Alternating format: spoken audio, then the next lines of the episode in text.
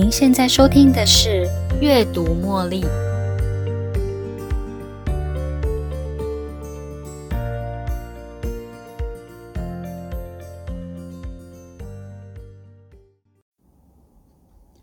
欢迎收听《阅读茉莉》。我们依赖大脑帮助我们思考，让我们突破框架，管理好自己的情绪。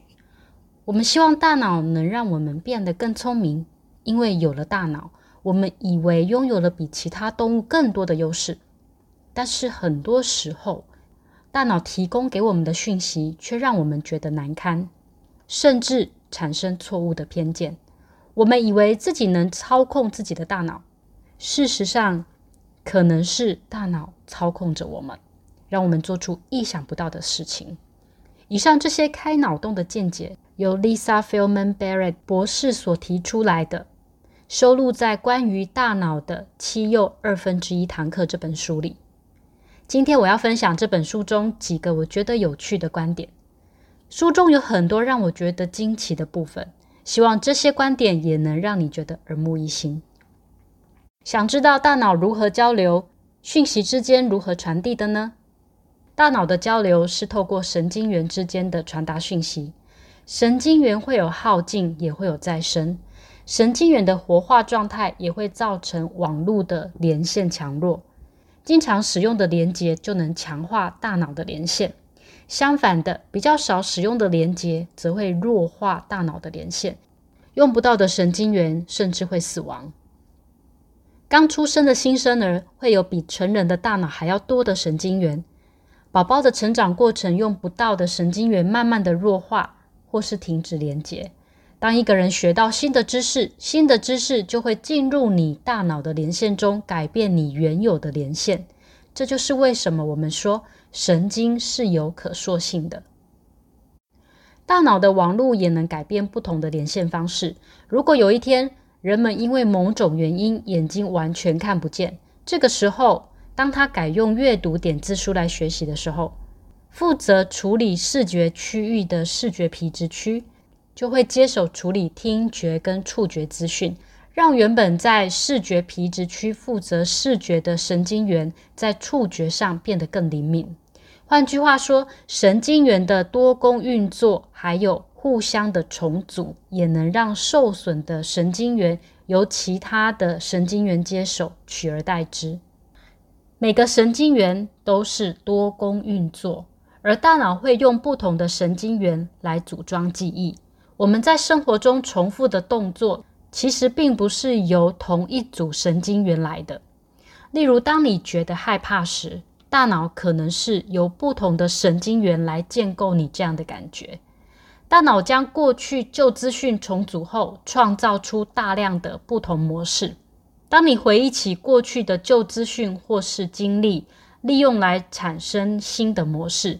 这就是为了要让身体能够有高效率的运作。不过，能够重组多少新模式，则是取决在有多少的旧资讯可以提供给大脑重组。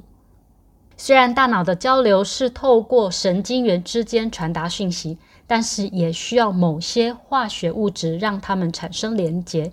这些化学物质是神经传导物质以及神经调节物质。例如多巴胺、血清素等化学物质能够加速或是减缓神经元之间的讯号连接，也能调整身体运作的不同活动模式。当我们觉得开心或是获得奖励时，大脑的多巴胺释放量会增加，让我们产生快乐的感觉。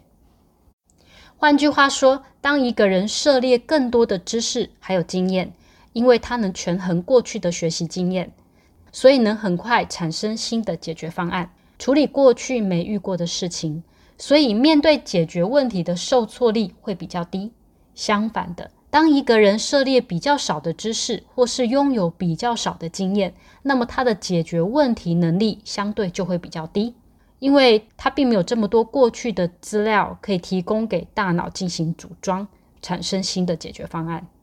换句话说，当你在一个你完全听不懂的国家，其实你也能够适应那里的生活，因为虽然你听不懂那里的语言，不过依照你过去相似的生活经验告诉你，你可以从对方的身体语言来猜出对方的意图。最后总结来说，大脑透过神经元之间的交流传递讯息，神经元具有可再生能力，它的活化状态会影响连线的强弱。经常使用的连接会因此而被强化，而比较少使用的连接则会弱化甚至死亡。大脑的连线方式是可以改变的，它可以进行重组，还有多功的运作。受损的神经元可以由其他的神经元接手，记忆可以由不同的神经元组装而成。大脑透过重组过去的资讯而创造出多种模式。化学物质如多巴胺和血清素调节神经元之间的连结和身体运作。知识和经验对大脑的功能和解决问题能力占了相当重要的因素，而多样的经验和知识可以帮助我们更灵活地应对新的情境和挑战。就像，即便是在不懂语言的情况下，过去的生活经验还是能够帮助一个人理解他的意图，适应不同的环境。今天节目就先分享到这里。如果有任何想法，也欢迎随时留言给我，期待你的分享。如果你喜欢今天的节目，邀请您在 Podcast 留下五星评论、订阅并分享这个频道给你的好友。你也可以用赞助的方式，用一杯咖啡的金额支持这个频道持续运作，为大家提供更多优质的内容。最后，感谢您的收听，我们下一期再见喽，拜拜。